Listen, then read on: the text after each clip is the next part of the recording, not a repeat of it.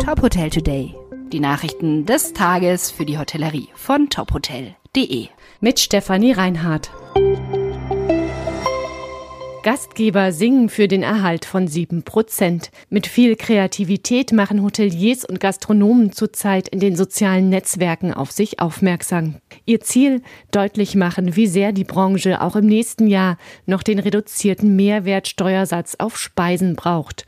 Der Chef der Best Western Hotels, Markus Smola, hat sich zum Beispiel ans Klavier gesetzt und ein Lied geschrieben für den Erhalt von sieben Prozent. Markus Smola hat ein Video davon gemacht und bei LinkedIn LinkedIn veröffentlicht. Die Idee dazu sei spontan entstanden. Das Thema wird ja derzeit aktuell intensiv diskutiert und ich habe irgendetwas gelesen dazu und habe gedacht, komm, jetzt setz dich hin. Ähm, dann habe ich den Text selbst geschrieben und habe es aufgenommen mit einer Aufnahme relativ spontan, ohne lange Überlegung. Die Reaktionen auf sein Lied jetzt seien vor allem gut. Ich freue mich sehr auf die Reaktionen, überwiegend positive, die ich so gelesen habe in den sozialen Medien. Das Feedback kommt überwiegend aus der Branche, der ich offenbar aus dem Herzen spreche. Und wenn das ein bisschen unterhaltsam geschieht, dann kommt das offenbar ganz gut an. Die Politik hat sich bisher noch nicht gemeldet. Vielleicht passiert das ja. Ich würde mich sehr freuen drüber. Ich freue mich, wenn ich dazu beitragen kann, dass die Branche und eventuell auch die Politik und andere Branchen ähm, über dieses Thema nachdenken. Also wenn ich Leute erreiche mit diesem Lied, die vielleicht alles Geschriebene nicht erfassen können. Das ist so wichtig, diese sieben Prozent. Und wenn es irgendwo hinfällt, wo es bisher noch nicht angekommen ist und es dort gut verstanden wird, dann ist es das, was ich gerne erreichen möchte. Laut der tourismuspolitischen Sprecherin der CDU-CSU-Fraktion wird in der zweiten Septemberhälfte im Bundestag wieder über den ermäßigten Mehrwertsteuersatz für die Gastronomie diskutiert. Accor meldet starkes Wachstum.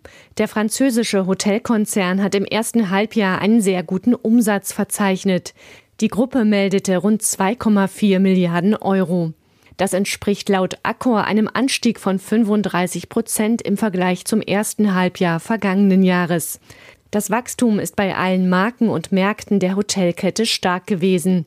Im Bereich Premium, Midscale und Economy lag es bei 34 Prozent, im Bereich Luxury und Lifestyle bei 40 Prozent.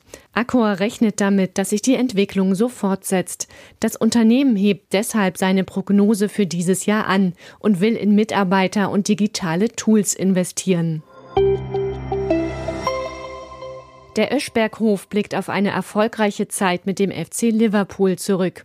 Die Fußballer waren zehn Tage lang in dem Fünf-Sterne-Hotel zu Gast und bereiteten sich auf ihre nächsten Spiele vor. Ben Hortig im Öschberghof Manager für Golf und Sport fasst die Stimmung im Hotel in den vergangenen Tagen zusammen. Das ganze Haus war es ein Riesenerlebnis, mal so einen internationalen großen Verein im Haus zu haben. Natürlich hatten wir die letzten Jahre auch schon Brentford oder auch Barcelona im Haus.